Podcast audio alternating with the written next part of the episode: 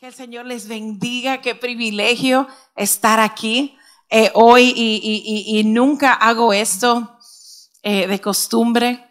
Yo creo que, estar delante de la novia de Cristo, estar delante del objeto del afecto de Dios que eres tú, es una tremenda responsabilidad.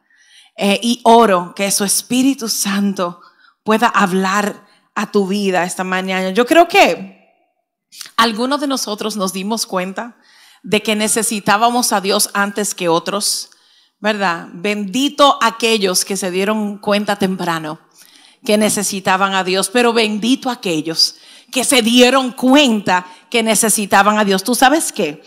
No hay una satisfacción de una necesidad hasta que tú no sepas que existe necesidad. Tú nunca vas a ser satisfecho hasta que tú no sepas que tienes necesidad.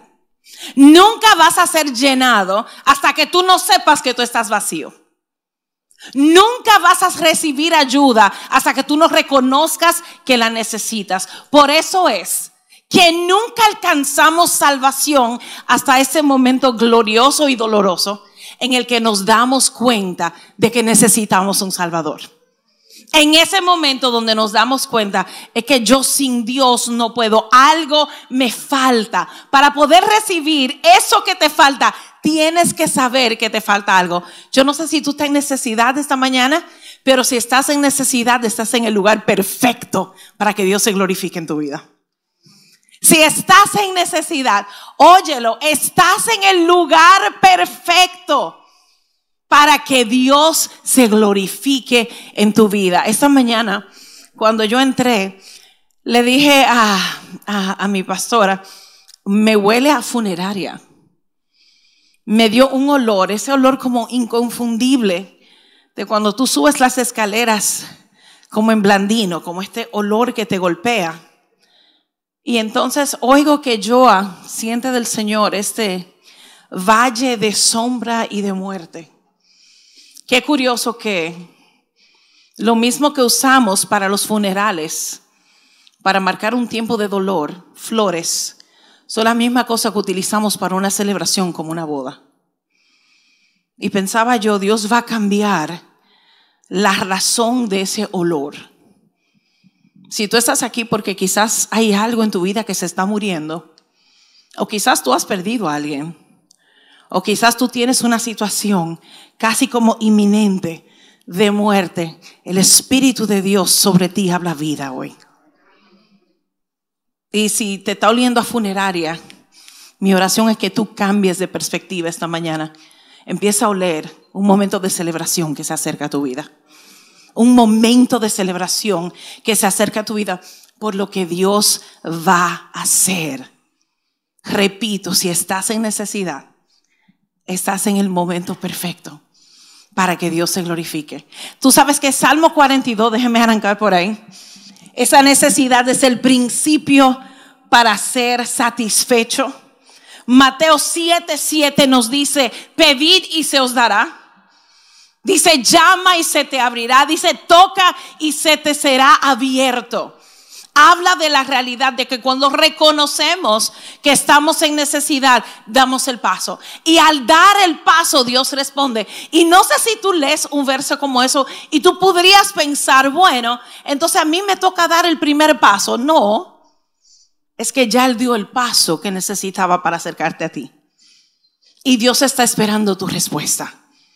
Parecería, si leemos ese verso así solito, pedid y se os dará, como que nosotros tenemos que tomar ese primer paso para acercarnos a Dios. De hecho, Santiago 4 nos dice, acercaos a Dios y Él se acercará a vosotros. Sonaría que el primer paso es nuestro, sin entender que todos los pasos ya Él lo dio cuando envió a Jesús. Esta necesidad que nos lleva a pedir, esta necesidad que nos lleva a acercarnos, es una puerta hermosa para que salvación se dé. Yo creo que podemos estar de acuerdo en que hay una necesidad de Dios. Y esa necesidad demanda satisfacción. Esa necesidad necesita ser satisfacida por Él. Y mira lo que dice Salmos 42. Yo no sé si tú te has sentido así. Yo me he sentido así. Mira lo que dice Salmos 42. Verso 1 y 2. Dice, como el siervo brama por las corrientes de las aguas, así clama por ti, oh Dios, el alma mía. Mi alma tiene sed de Dios, del Dios vivo. Yo creo que estamos claros, tenemos necesidad de Él. Ahora yo quiero hablarte de algo que el Señor empezó a hablar a mi vida hace un tiempo atrás y tuve el privilegio de compartirlo con todo mi equipo en Génesis y quiero compartírselo a ustedes. Tú sabes que Dios quiere que tu relación con Él se trate de más que tu mera necesidad. Tú sabes que Dios quiere que tu relación con Él vaya más allá que tu necesidad. La necesidad es el punto de partida. Yo recuerdo un, joven que me dijo, ah, sí, tía Mireya, entonces yo voy a venir ahora, Dios, después que yo acabé, después que yo hice y deshice con mi carita muy limpia, ay, yo te necesito, y Dios va a obrar. Y sonaría así de sencillo porque no entendemos todo lo que le costó a Jesús para que fuera así de sencillo. Y la respuesta es sí. La respuesta es, tú vienes con tu necesidad sin importar lo que haya pasado antes y cuando te acercas a Dios y crees que le hay y te acercas a la cruz, Dios satisface tu necesidad. Nuestra necesidad es el punto de inicio de nuestra relación con Dios. Probablemente tú llegaste a Dios porque tuviste una necesidad. Quizás por problemas en tu matrimonio, quizás por problemas con un hijo, quizás una enfermedad o una depresión o un tiempo de ansiedad que estaba atravesando y alguien te habló de la esperanza que hay en Dios y te acercaste a Él. El punto de entrada definitivamente es una necesidad. Bendito Dios cuando nos damos cuenta que estamos en necesidad, porque damos el paso que necesitamos para acercarnos a Él. Y empieza un ciclo de vida de Dios satisfacer nuestra necesidad. Pero yo quiero que por un momento tú pienses en eso. Tu relación con Dios se trata nada más de tu necesidad. Hay una canción hermosa eh, de Majo y Dan. Se llama Llévame a la cruz. Y dice, si mis oraciones se tratan más de mí quiero disculparme. Esto se trata de ti. Yo creo que Dios está llamando a sus hijos a un avivamiento de intimidad. Hay un avivamiento de intimidad. La intimidad es lo que te diferencia entre ser siervo y ser hijo. La intimidad la intimidad, la cercanía con Dios. Y yo no quiero que tú me malentiendas. Si tú tienes una necesidad, ¿a dónde quién vas a ir? A donde tu papá. No hay nada de mal con traer tu necesidad a Dios. Pero si eso es lo único que tú traes delante de Dios, Dios te está llamando a crecer. Recuerdo la palabra de Jesús a Juan cuando le da la visión de Apocalipsis que Jesús le dice a Juan, sube acá. Iglesia, Dios te está llamando y te está diciendo, sube acá. Un peldaño más, ven vamos. Un poquito más alto, un poquito más cerca, un poquito más profundo un poquitito más. Yo quiero que vayamos al Salmo 27, ven conmigo. Salmo 27 es un salmo súper, ultra, requete famoso. Eh, de seguro tú lo has oído mencionar, pero quiero enseñarte una cosa en el verso 4. Salmos 27, verso 4. Miren lo que dice. Una cosa he demandado a Jehová y esta buscaré que esté yo en la casa de Jehová todos los días de mi vida. Pon tu dedito ahí y vete al Salmo 91, verso 91. Vamos a volver al Salmo 27. Salmo 91, verso 1. El que habita al abrigo del Altísimo, morará bajo la sombra del Omnipotente. Mira esos dos versos, piensen en esto. ¿Cuál es la realidad a la que te están llamando? Te están diciendo que es mejor habitar, vivir delante de Dios que meramente visitarlo. Tú puedes visitarlo. Y si lo visitas, Él va a hacer cosas preciosas en ti. Pero si tú vives en Él, Él va a hacer cosas preciosas a través de ti. Si habitas en Él, lo vas a conocer al punto de poder demostrar quién es Él a las personas que te rodean. Si habitas con Él, si vives con Él, lo vas a conocer a tal punto que yo te garantizo que tu necesidad deja de ser un problema. Y tú estarás mirando cosas más grandes y más gloriosas que las que Él tiene para ti. Primera de Corintios habla, cosa que ojo no vio, ni oído oyó, ni ha subido al corazón del hombre, son las que Dios ha preparado para nosotros. Y yo no sé si tú oyes ese verso y automáticamente tú piensas en el cielo. Claro, ahí vamos a ver cosas que ni nos imaginamos. Vamos a escuchar cosas que jamás hemos oído. Y vamos a vivir experiencias con Él que tampoco hemos vivido aquí en la tierra. Tú sabes que ese verso y ese pasaje no termina ahí. El próximo verso dice, pero nos han sido reveladas por su Espíritu. ¿Dónde tú crees que eso pasa? Eso pasa cuando tú vives en Él. Eso pasa cuando tú habitas en Él. Esa es la diferencia entre algo que tú tienes que hacer y algo que tú entiendes que es un privilegio. Algunos vemos la iglesia como algo que tenemos que hacer. Si tú ves la iglesia como una de las cosas más que tú tienes en tu lista de qué hacer, hermano mío, tenemos que orar para que seas lleno de vida. ¿Tú sabes por qué? Porque la iglesia es un privilegio.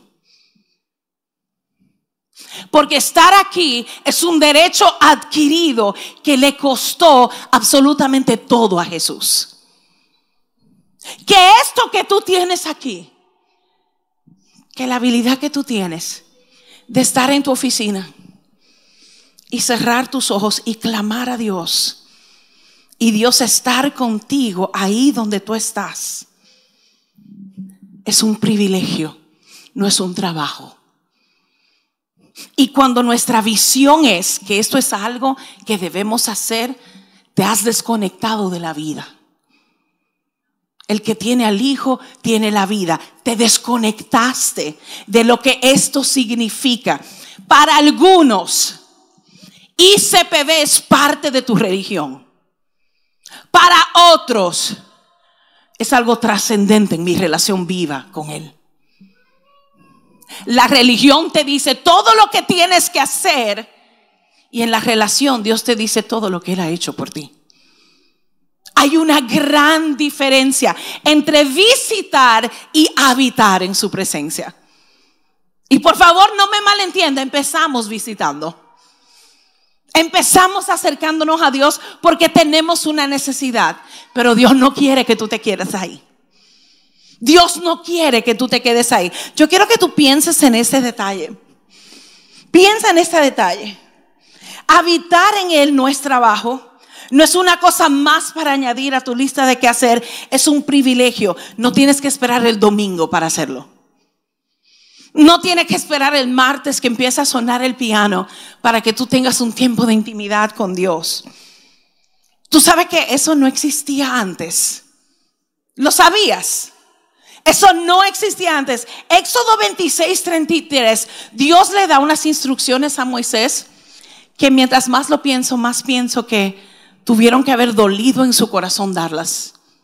Dios le dice a Moisés cómo hacer el tabernáculo Y cuando le dice cómo hacer el tabernáculo, y él, ¿verdad? Había puesto su presencia sobre un objeto, sobre esa arca de testimonio. Él dijo, pon el arca de testimonio en este lugar santísimo de mi presencia. Y entonces vas a poner un velo. Vas a poner un velo. El velo medía unos 30 pies de largo y unos 30 pies de ancho. Y muchos estudiosos estiman que tenía un grosor como de unas 4 o 5 pulgadas. Y Dios tuvo que separar su presencia de su pueblo. No solamente tuvo que separar su presencia de su pueblo, nada más uno podía entrar a ese lugar santísimo, a estar delante de la presencia de Dios. Y déjame ponértelo un poquito más chiquitito. Hebreos 9 nos dice que ese que podía entrar a ese lugar santísimo, nada más lo podía hacer una vez al año. Y tú puedes cerrar tus ojos en tu carro y el Espíritu Santo de Dios bajar. ¿Entiendes el privilegio? Lo entiendes, entiendes lo que tenemos en Cristo. Que tú lo aproveches es otra cosa. Pero yo necesito que tú entiendas la preciosa verdad de que tú y yo tenemos entrada a su presencia en cualquier momento y en cualquier lugar. Yo me acuerdo en una de mis cirugías de espalda, yo tenía mucho dolor cuando me entraron ese, y, el que ha estado en quirófano, ¿verdad? Sabe que esos lugares son como fríos, son como inhóspitos. Y yo no sé por qué todo se ve como gris. Yo no sé si es porque uno está como malo, pero todo se ve como gris. Y yo me acuerdo que yo decía, Señor, qué vacío está esto. Y qué sola yo estoy. Y el Señor responde, me puede estar vacío, pero sola tú no estás. Yo estoy contigo. Tú entiendes que yo hablé con él en un quirófano y en un quirófano él me fue a ver. Que tú puedes cerrar la puerta del cubículo del baño de tu oficina y clamar a él y él va a llegar a donde tú estás. Que tú y yo no tenemos que esperar que una persona vaya por nosotros. Mucho menos tenemos que esperar el tiempo de un año.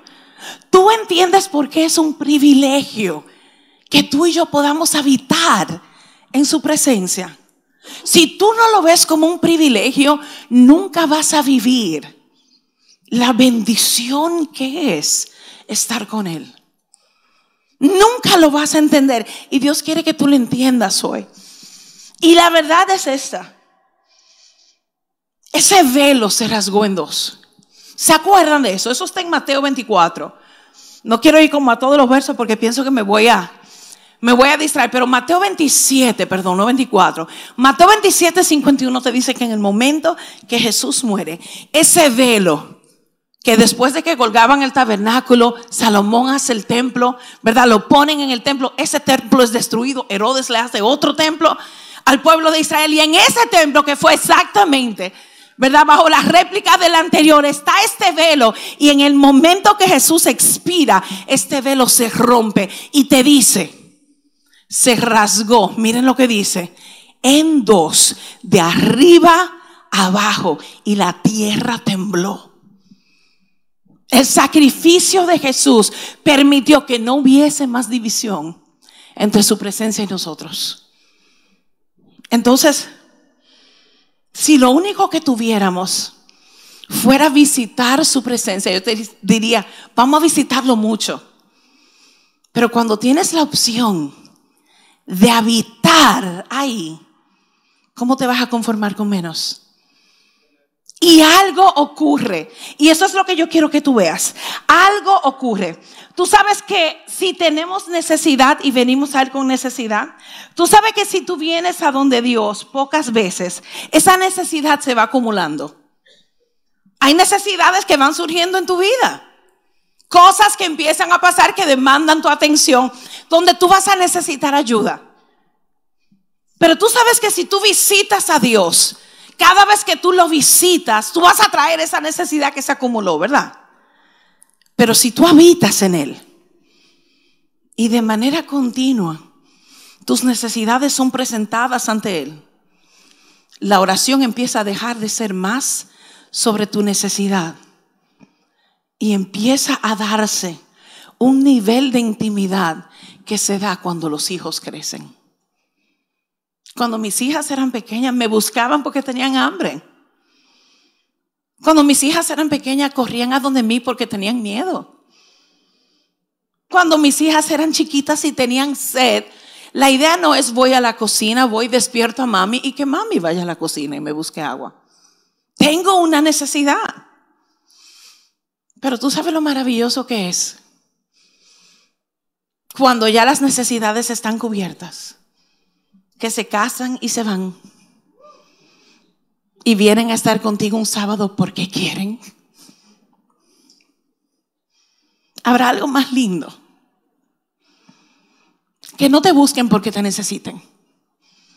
Que te buscan porque tienen sed de tu presencia. Y si al habitar delante de Él y de manera continua traer mi necesidad, podemos dejar de ocuparnos más de nuestras necesidades y más en Él, y más en conocerlo, y más en saber su corazón para ti, y más en entender el propósito eterno que Él tiene para esta tierra, del cual tú y yo somos parte. Pero eso demanda madurez. Primera de Corintios 11, Pablo dice, ¿verdad? Cuando yo era niño, hablaba como niño. Pero ahora que soy un hombre, dejé lo que era de niño. No estoy diciendo que tener necesidades de niño. Estoy diciendo que si tu relación con Dios se basa meramente en tu necesidad, te estás perdiendo algo hermoso. Te estás perdiendo la vida abundante de la que Él habló. Y la vida eterna que, amados míos, y por favor oígame con su corazón, no empieza cuando tú te mueras, empieza aquí. Si la vida eterna es Él, y primera de Juan dice, Él es la vida eterna. Si la vida eterna es Jesús y yo lo tengo aquí, ¿dónde empieza la vida eterna? Aquí. A eso se refería Jesús en Juan 10:10. 10. Después que te dice el plan del diablo, Él te dice, pero yo he venido para que tú tengas vida y vida en abundancia. La pregunta honesta y real es, ¿tú tienes vida? ¿O tú tienes vida en abundancia? Porque lo que Dios quiere darte es vida en abundancia. Lo que Él quiere darte va más allá de tu necesidad. Qué privilegio tan grande tenemos. Mira el Salmo 27 y vuelvo ahí porque lo vamos a leer. Salmo 27 dice, una cosa he demandado de Jehová, esta buscaré, que esté yo en la casa de Jehová todos los días de mi vida. Entonces te dice, ¿para qué? Mira lo que te dice. Para contemplar la hermosura de Jehová e inquirir en su templo.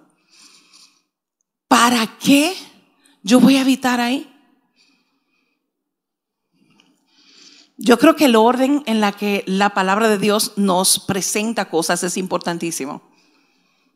Te dice que antes de inquirir, antes de preguntar, antes de pedir, hay algo que tú y yo debemos hacer para contemplar la hermosura del Señor. ¿Qué es contemplar? ¿Qué es? Contemplar es mirar atentamente.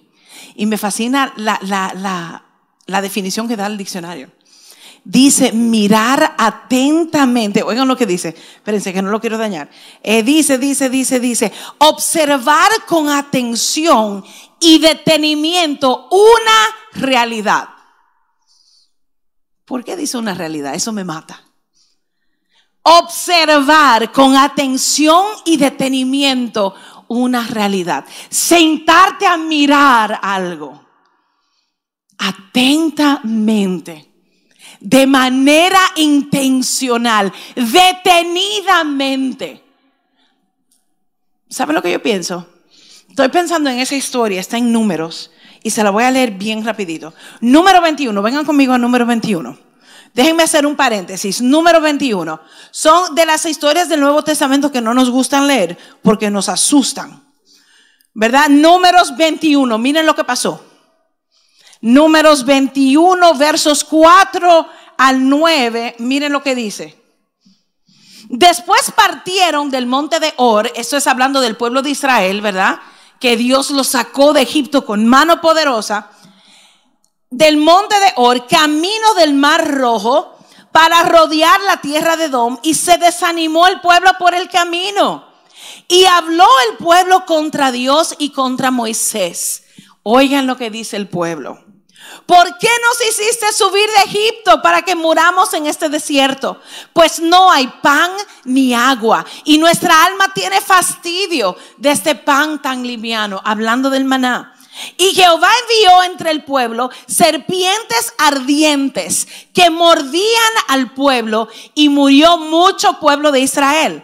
Entonces el pueblo vino a Moisés y le dijo, hemos pecado por haber hablado contra Jehová y contra ti. Ruega a Jehová que quite de nosotros estas serpientes. Y Moisés oró por el pueblo. Y Jehová le dijo a Moisés, hazte una serpiente ardiente y ponla sobre un asta. Cualquiera que fuere mordido, y mirare a ella vivirá. Y Moisés hizo una serpiente de bronce y la puso sobre un asta. Y cuando alguna serpiente mordía alguno, miraba a la serpiente de bronce y vivía. Esta es la historia. El pueblo de Israel se queja otra vez. Y cuando se queja, ellos pecan delante de Dios. Y muchos decimos que hubiéramos querido vivir en el Viejo Testamento. Yo no. Yo no. ¿Tú sabes por qué? Porque el juicio de nuestro pecado a nosotros no nos cae por el sacrificio de Jesucristo que nos cubre. Pero el pecado tiene un juicio y el pecado tiene una consecuencia prácticamente inmediata. Ellos se quejaron y dice que entraron al campamento unas serpientes que si te mordían, tú morías inmediatamente. Moisés ora por el pueblo porque el pueblo se lo pide y Dios le da una solución que yo no sé si nosotros entendemos del todo, porque a mí sí me ha tomado tiempo entender esto. Oigan lo que Dios le dice. Dios le dice, Moisés, hazte una serpiente de bronce y ponla sobre un asta, ponla sobre un palo alto. Y esto es lo que va a pasar. Si alguno es mordido, picado por una de esas serpientes, si mira a la imagen de la serpiente ahí arriba, no va a morir y quedará sano. Espérate, espérate, espérate. No sé ustedes. Yo pondría una estrella. Y si tú miras la estrella y tú piensas en mí, yo te voy a sanar. O quizás yo pudiera como el sol. Cuando tú mires eso y pienses en que yo hice el sol, vas a ser sanado. Tú entiendes que Dios cogió el objeto de su sufrimiento para que ellos tuvieran que mirarlo y fueran sanados. ¿Tú sabes dónde esto hace sentido? En Juan 3:14.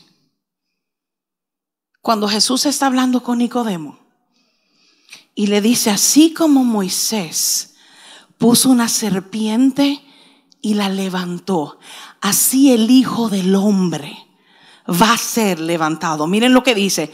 Y como Moisés levantó la serpiente en el desierto, así es necesario que el Hijo del Hombre sea levantado. Y si tú sigues el verso que viene, el verso 15, justo antes de Juan 3:16, que todos lo conocemos, dice, y el que mirare a él será salvo, para que todo aquel que en él cree no se pierda, mas tenga vida eterna. Yo quiero que tú trates de ver el paralelo donde está. Así como ellos miraron la serpiente, si tú y yo miramos a Jesús en la cruz, somos salvos. Pero espérate, no era aquello que les hacía sufrir, no era aquello que les traía dolor.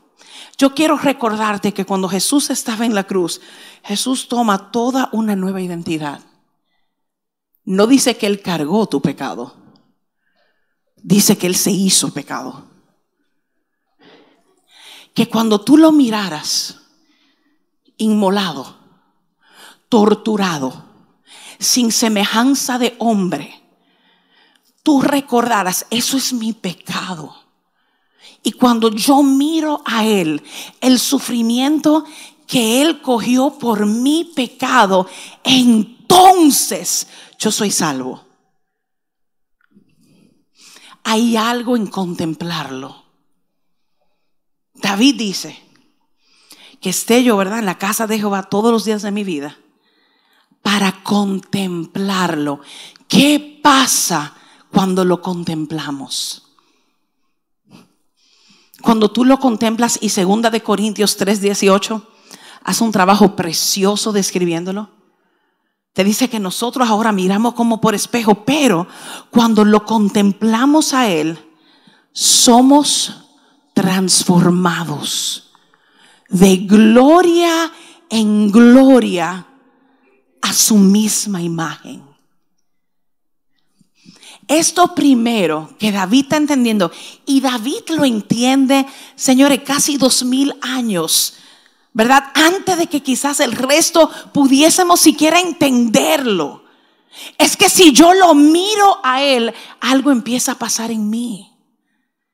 Es que si yo lo miro a Él y yo empiezo a ver quién Él es, yo empiezo a entender quién soy yo. Es que cuando lo miro a Él, Él me está mirando a mí, contemplar. Lo miro detenidamente y me encanta porque dice una realidad que es más real que Él.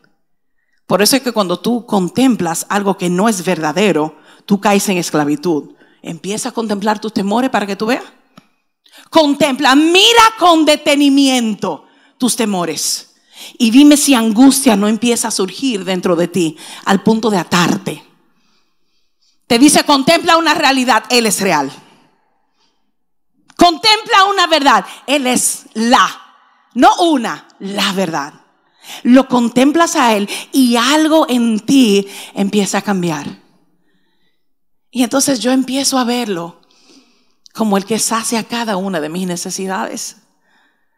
Empiezo a verlo como el que contesta mi clamor cuando yo clamo a Él. Y esa contemplación empieza a hacer algo en mí. Empieza a transformarme. En esa contemplación su amor empieza a fluir. Y tú sabes que el antídoto del temor no es la valentía. El antídoto del temor es el amor. El amor perfecto echa fuera todo temor. No es empantalonarse. Vamos, que tú puedes. Empantalónate, vamos a ver. Tú sabes en quién tú has creído. Eso no hace nada para el temor. El antídoto del temor es ser amado por Él. Y saber que si Él me tiene, ¿por qué yo voy a estar asustado? Oh, pero si Él ha hablado sobre mi vida, ¿por qué yo voy a temer? Oh, pero Él dijo que todo iba a obrar para bien en mi vida. Que el olor de funeraria Él lo cambia a un olor de boda. Que el momento que yo estoy anticipando como malo, Dios puede intervenir y tornarlo. Y tornarlo para algo en mi bien. Al contemplarlo, tú empiezas a entender más y más quién es Él. Empiezas a entender que Él es fiel y que su fidelidad no depende de la nuestra. Empiezas a entender que cuando clamo, Él me oye, aunque no parezca. ¿Tú has orado alguna vez y tú sientes que el cielo es de bronce? No te dejes engañar por tus sentidos. Tú puedes sentir que el cielo es de bronce, no lo es. Tú clamas a Él y Él responde, clama a mí y yo te responderé, aunque no parezca que Él está oyendo. Y te das cuenta que cuando yo clamo a Él, Él está. Y empiezas a contemplarlo y te das cuenta que Él todo lo sabe y todo lo ve y nada se le escapa y está pendiente a mí. Ya has enfocado, sus ojos están sobre mí para cuidarme y amarme. Que yo siendo nada más uno de esta gran multitud que le busca, yo lo llamo y él me responde. Y no es una respuesta genérica de la que tú recibes en Instagram. ¿Cuánto cuesta tal cosa? Contacte con nuestras oficinas y te daremos. No es una respuesta genérica. Dios es suficiente como para atendernos todos al mismo tiempo como si fuéramos únicos. Lo contemplas y empiezas a entender esto acerca de Él. Yo quiero que tú pienses en esto. Y me perdí muchísimo, pero no importa. Hebreos 1 está hablando de Jesús. Versos 1 al 3. Y dice que Dios habiendo hablado muchas veces, de múltiples maneras, en otro tiempo a los padres por los profetas. Verso 2, por favor.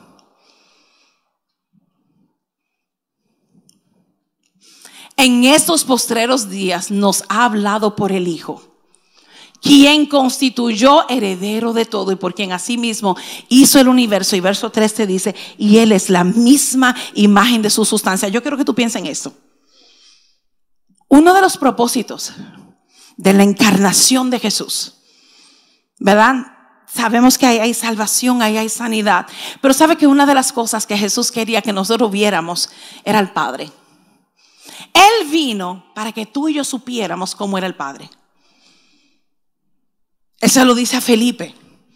¿Verdad? Hebreos te dice, Él es la misma imagen de Dios. Ahora, si Él vino para mostrarte cuál es el corazón del Padre, no deberíamos escuchar cuando Jesús dice, persigue esto y olvídate de aquello. ¿Verdad que sí? Vengan conmigo a Mateo 6, verso 31. Miren lo que dice. Mateo 6, verso 31. Y este pasaje eh, eh, eh, es un pasaje tan lindo, tan poderoso. 6.31, miren lo que dice. Dice, no os afanéis, pues diciendo, ¿qué comeremos o qué beberemos o qué vestiremos? La palabra griega para afanéis, hey, alguien puede anotarlo, decírselo al pastor Rafi. La palabra griega para afanéis es merimnate. Merimnate. ¿Tú sabes lo que significa? Oye lo que significa. Estar ansioso y preocuparse innecesariamente. Tú te preocupas innecesariamente por algo que está resuelto. Imagínense que a mí me dé ahora mismo un sentimiento horrible de ansiedad, porque yo temo que se me haya olvidado ponerme los zapatos para venir a la iglesia hoy yo debería preocuparme de no haberme puesto mis zapatos hoy. ¿Verdad que no? ¿Por qué? Yo los tengo puestos. Preocuparte innecesariamente. Preocuparte por algo que ya está resuelto. Piensen, piensen en, los hombres más ricos. Yo pienso, ¿verdad? No sé si él es el más rico. Creo que es Elon Musk. Pero cuando yo era niña, el hombre más rico del mundo era Bill Gates. Yo me imagino que los hijos de Bill Gates no se preocupan de si su lonchera va a ser llenada para ir a la escuela el próximo día. Son ricos, ellos tienen de todo. Ese muchacho no tiene que preocuparse por la merienda. Jesús te dice, tú tienes un padre que se ocupa de ti. Tú puedes ir más allá de tu necesidad, porque Dios tiene tus necesidades cubiertas. Tú puedes subir un peldaño más a lo que es vida eterna y no nada más resolver tu necesidad, porque tu necesidad está resuelta. Yo no sé si me están copiando. No sé si quizás pienso en esto y vengan conmigo aquí. Nosotros nos podemos mover más allá de la necesidad a vida abundante porque Él venció. Apocalipsis 5:5. Yo creo que yo he hablado de este verso muchísimo. Se convirtió en uno de mis versos favoritos porque Dios me lo dio en un momento donde yo lloraba mucho.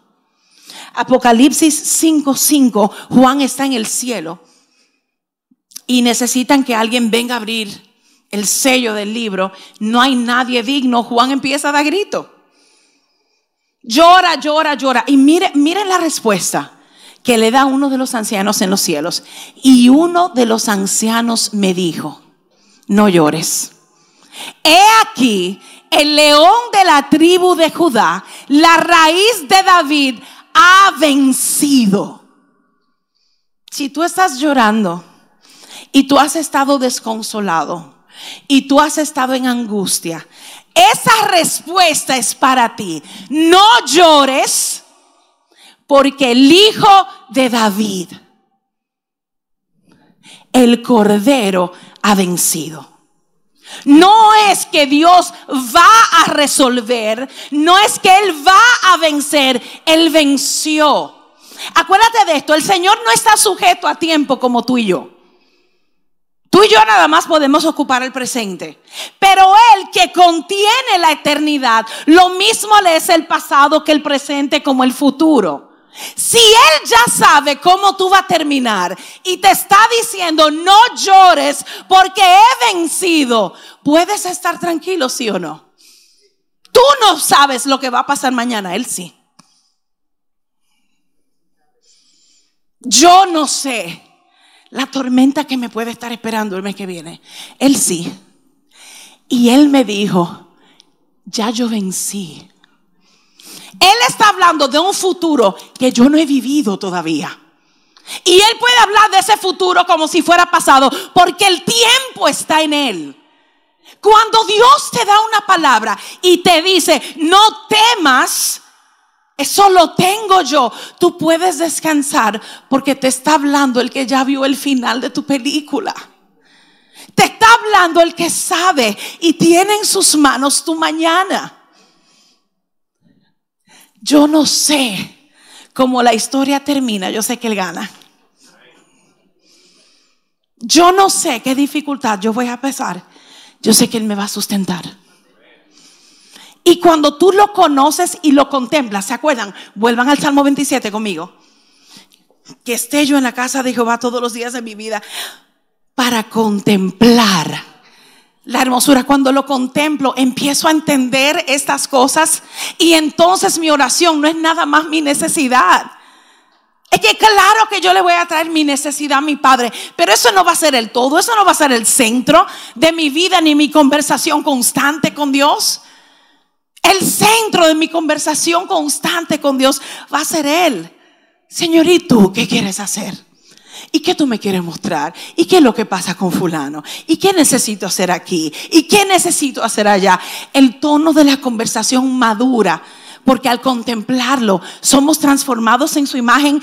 Hijos e hijas empiezan a crecer.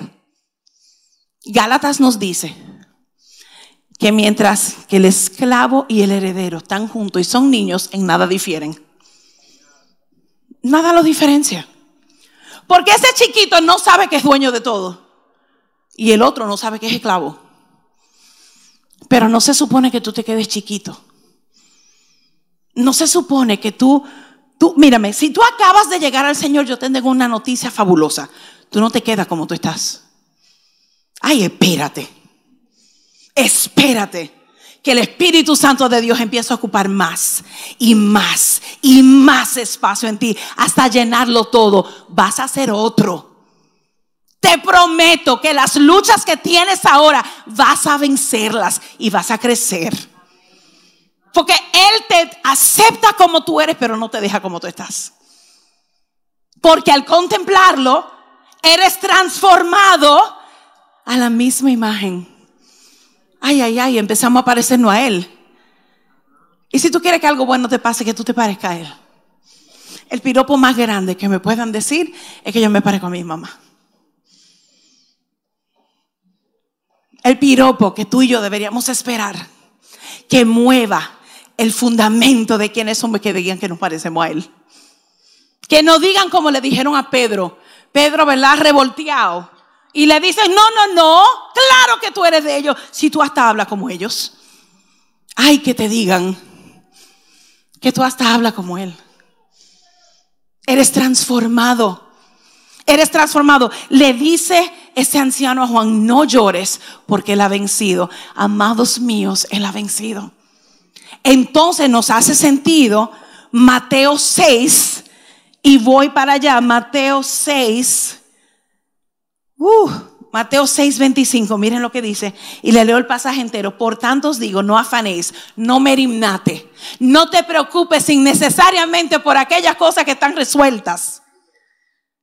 Por vuestra vida, qué habéis de comer o qué habéis de beber, ni por vuestro cuerpo qué habéis de vestir. Y oye esto, porque esta pregunta es la respuesta. Es una pregunta, pero es una respuesta. No es la vida más que el alimento y el cuerpo más que el vestido. Pero es verdad que tú nada más te vas a acercar a Él para pedirle que Él haga algo y resuelva el día a día. Porque eso no es vida, eso es supervivencia.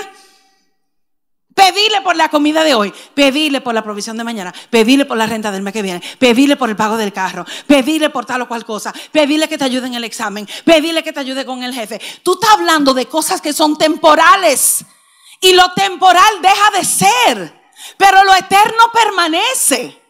Entonces Dios nos llama a subir más allá de lo temporal y empezar a enfocar aquellas cosas que son eternas. Cuando te enfocas en lo que es eterno, es porque tú sabes que tus necesidades están cubiertas.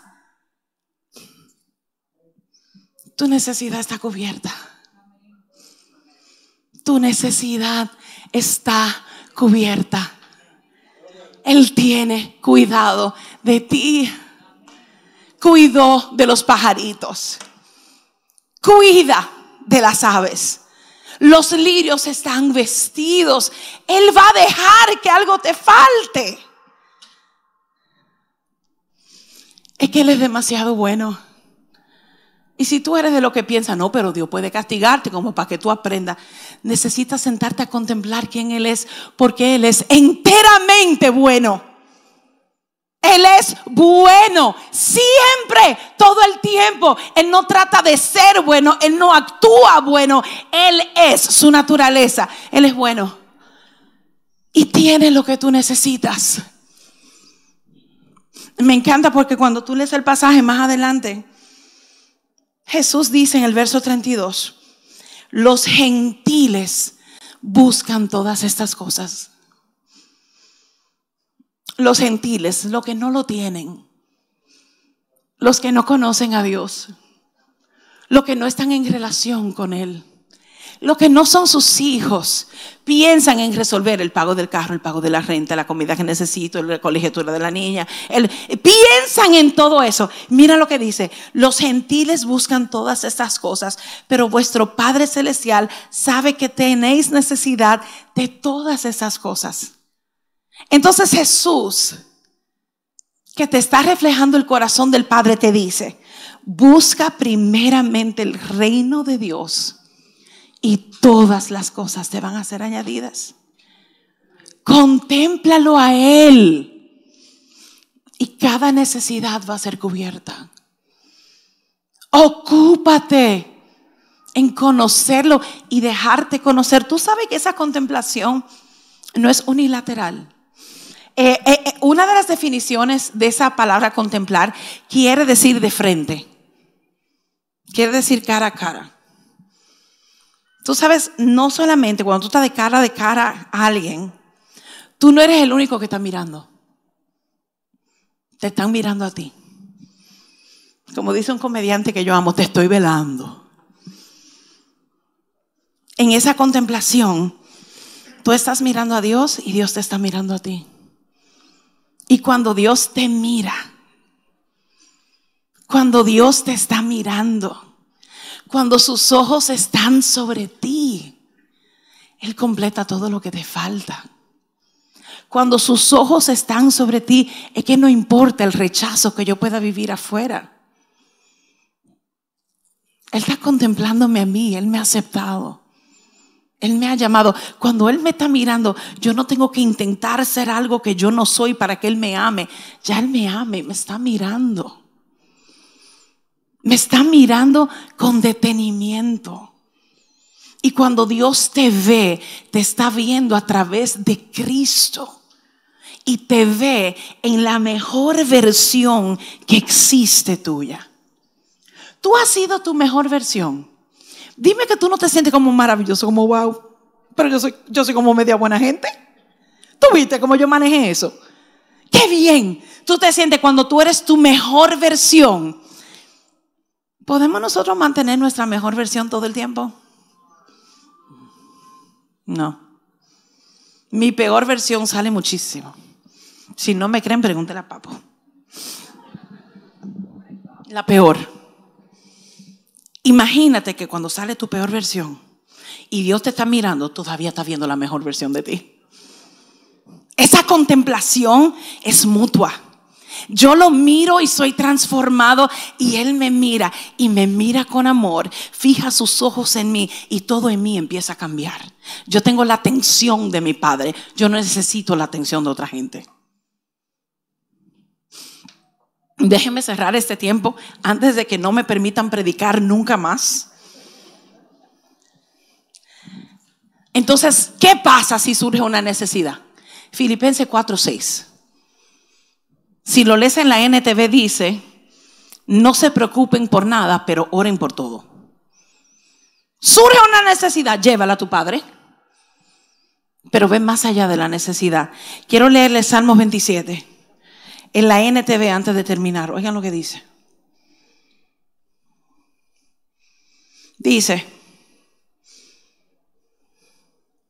lo único que le pido al Señor, ponte de pie conmigo, por favor. Marilyn, ¿dónde estás? Lo único que le pido al Señor, lo que más anhelo,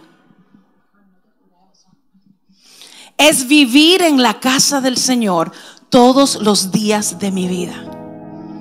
Deleitándome en la perfección del Señor y meditando dentro de su templo. Mira lo que pasa cuando me estoy deleitando en Él. Oye, mira el próximo verso pues Él me ocultará allí cuando vengan dificultades. No es que dejan de venir las dificultades, pero cuando yo habito en Él, Él me esconde dentro de Él cuando vienen las dificultades. Me esconderá en su santuario y me pondrá en una roca alta donde nadie me alcanzará.